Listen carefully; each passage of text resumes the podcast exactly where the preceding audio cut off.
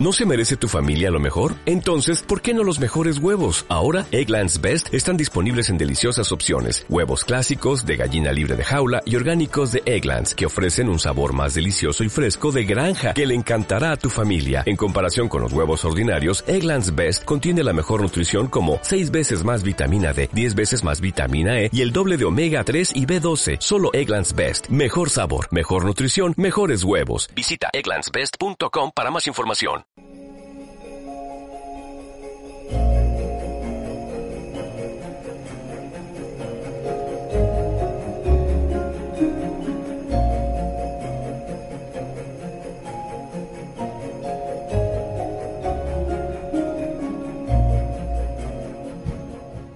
Señor esté con vosotros.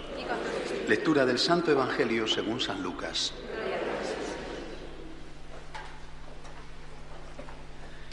En aquel tiempo el ángel Gabriel fue enviado por Dios a una ciudad de Galilea llamada Nazaret, a una virgen desposada con un hombre llamado José de la estirpe de David.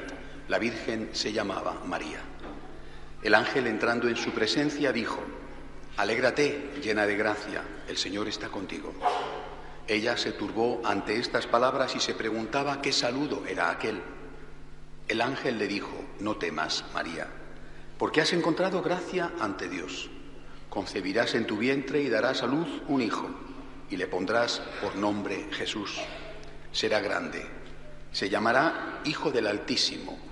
El Señor Dios le dará el trono de David su padre, reinará sobre la casa de Jacob para siempre, y su reino no tendrá fin. Y María dijo al ángel, ¿cómo será eso? Pues no conozco varón. El ángel le contestó, el Espíritu Santo vendrá sobre ti y la fuerza del Altísimo te cubrirá con su sombra. Por eso el santo que va a nacer se llamará Hijo de Dios. Ahí tienes a tu pariente Isabel, que a pesar de su vejez ha concebido un hijo y ya está de seis meses la que llamaban estéril, porque para Dios nada hay imposible. María contestó, aquí está la esclava del Señor hágase en mí según tu palabra. Y la dejó el ángel. Palabra del Señor. Hoy el Señor y la Virgen han querido regalarnos este bellísimo día maravilloso de otoño con este espléndido sol que tenemos para poder celebrar dignamente esta, esta fiesta de la Inmaculada Patrona de España. Yo no sé si a vosotros os pasa igual que a mí, confío en que sí, me imagino que sí. Y es que cuando pensamos en María, cuando, cuando le rezamos a María, cuando simplemente la tenemos presente como un día como hoy, es que nos hacemos mejores, ¿no? Eh, parece que rejuveneces, ¿eh? parece que te vuelves de nuevo niño, ¿eh? como, como si ella tuviera ese don de recordarte que siempre tu mamá te ve como cuando acabas de nacer. La mamá es la única persona que te ve siempre sin arrugas. ¿eh?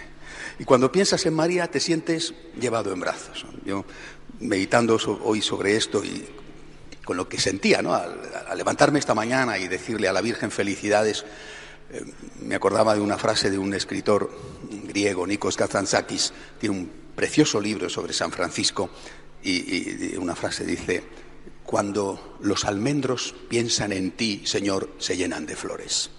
Y cuando las orugas piensan en ti, Señor, se convierten en mariposas. Yo creo que eso nos pasa con la Virgen, ¿no? Es una cosa que va más allá de la razón. Cuando pensamos en María, rejuvenecemos. Eh, como si fuéramos un árbol seco que de repente se llena de flores, o como si fuéramos una oruga, ¿eh? una oruga que no es muy atractiva. Cuando piensa en la Virgen, cuando la Virgen te toca, ¿eh? cambias completamente. Así que creo que esto es lo primero hoy, ¿no? dejarnos querer dejarnos acariciar por la madre, pensar en ella y dejar que su mano, bueno, pues eh, al ser posible que quite alguna herida o que, o que quite alguna arruga del alma, ¿verdad? Luego, naturalmente, tenemos que hacer algo más. Es decir, hoy también es un día para plantearnos que tenemos que hacer lo que dice el viejo refrán, bendita sea la rama que al tronco sale La verdad es que no estoy muy seguro de que sea un refrán o el fragmento de una canción o una canción que se hizo refrán o al revés. Creo que es de la época de mi madre. No vayáis a pensar que es de la mía, pero seguramente algunos de vosotros eh, la conocéis. Bendita sea la rama que al tronco sale. La rama es la Virgen. ¿eh? La Virgen que está en el tronco de Dios, pero nosotros somos, somos unas ramitas que nacen de esa rama. Tenemos que parecernos a María. Eh, con el cariño que la tenemos, yo creo que muchos más de los que estamos aquí. Mucha gente quiere a la Virgen y no va a misa. ¿eh? Es el puente que todavía les queda a muchos con Dios. Eh, quizá abominan de los curas, pero la Virgen de su pueblo que no se la toque nadie. Es decir, eh, es, una cosa especial. Pero nosotros al menos tenemos que hacer un esfuerzo. Por, decir, bueno, además del sentimiento, que es muy importante, tenemos que intentar parecernos a ella.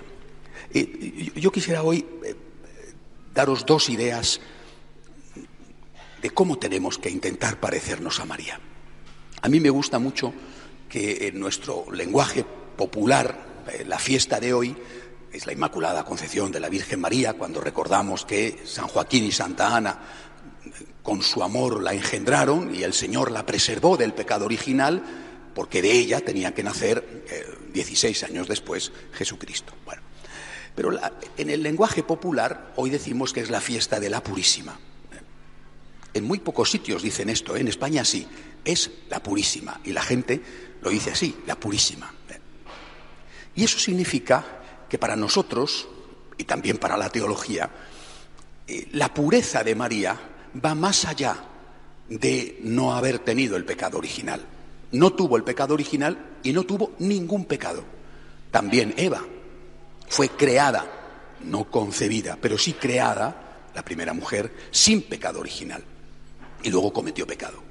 María, la purísima, concebida sin pecado y nunca conoció el pecado. Repito esto, nuestro pueblo lo expresa con ese adjetivo, con esa dedicación. Eres la purísima, la sin pecado. De hecho, en, Andalucía, por ejemplo, la dicen así a la Virgen, la sin pecado, sin ningún pecado. Y hay, eh, dos pecados, hay muchos pecados, ¿verdad? Pero hay dos que que muchas veces los, católicos practicantes que amamos a la Virgen cometemos. Y es de esos dos pecados de los que hoy quisiera hablaros. Tenemos que parecernos a María. Ella no los tuvo, nosotros no tenemos que tenerlos. El primero de los pecados fue la soberbia.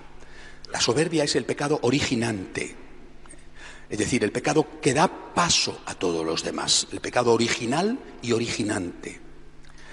¿Cuándo nosotros, católicos, tenemos el pecado de soberbia?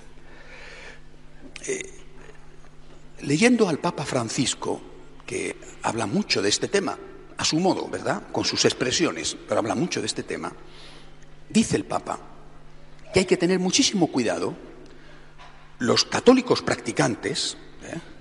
Hay que tener muchísimo cuidado de no convertirnos en personas duras de corazón, en personas que se sienten superiores a los demás, en personas que están continuamente juzgando a los otros, en puros, en puros, que miran alrededor y dicen, yo no soy como estos.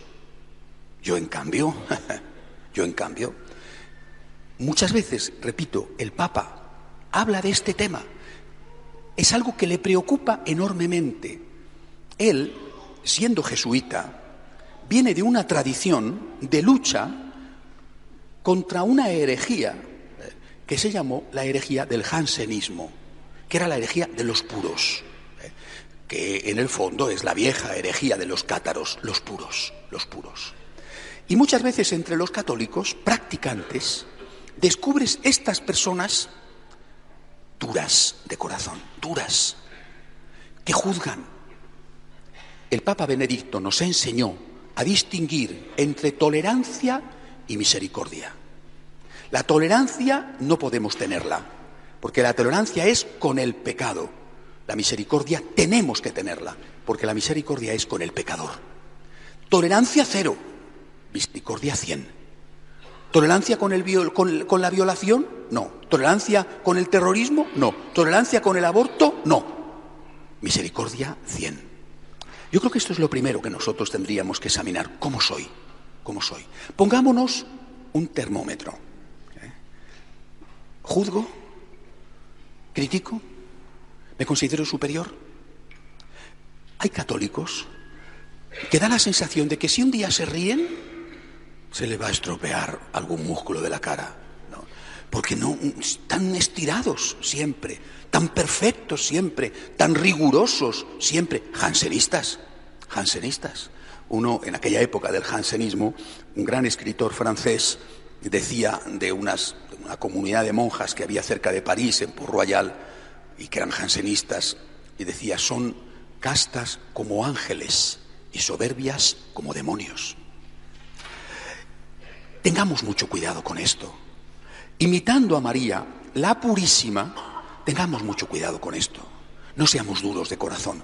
Tolerancia cero con el pecado, misericordia cien con el pecador. No seamos duros de corazón. Repito, el Papa Francisco está insistiendo una y otra vez, misericordia, misericordia, misericordia. Es el Dios de la misericordia. ¿Os imagináis a María echando a alguien de su lado? No ciertamente diciendo, está bien lo que está mal, pero os imagináis a María echando a algún pecador de su lado, ¿qué esperanza tendríamos nosotros? Poneros el termómetro, poneros el termómetro. ¿Sois duros de corazón? ¿Juzgáis? Entonces no nos parecemos a María. Analizad, si please, aquello que dice San Pablo en la carta a los Corintios, la caridad todo lo cree, todo lo espera, todo lo excusa, todo lo tolera. Hace unos días hablando con uno de mis seminaristas sobre esto, porque hay que educarles, ¿verdad? Les decía, mira, nosotros tenemos que ser sacerdotes de la misericordia, no de la tolerancia, pero sí de la misericordia. Y eso tienes que empezar a ejercerlo ya. ¿Con quién? Con tus compañeros. Cuando ves que alguien hace algo mal, lógicamente lo que está mal está mal, pero ¿por qué no empiezas a decir, ¿quién sabe por qué lo está haciendo mal? ¿Quién sabe? La caridad todo lo excusa. ¿Quién sabe cuál ha sido su origen? ¿Cómo ha sido su familia? ¿Ha comido bien? ¿Ha ido a un buen colegio? ¿Le han maltratado en la vida? La caridad todo lo excusa. Esta es María, la purísima. Aquella a la que acudimos diciendo, me va a entender. No me va a complacer, no es complaciente, sería una mala madre, ¿eh? me va a entender.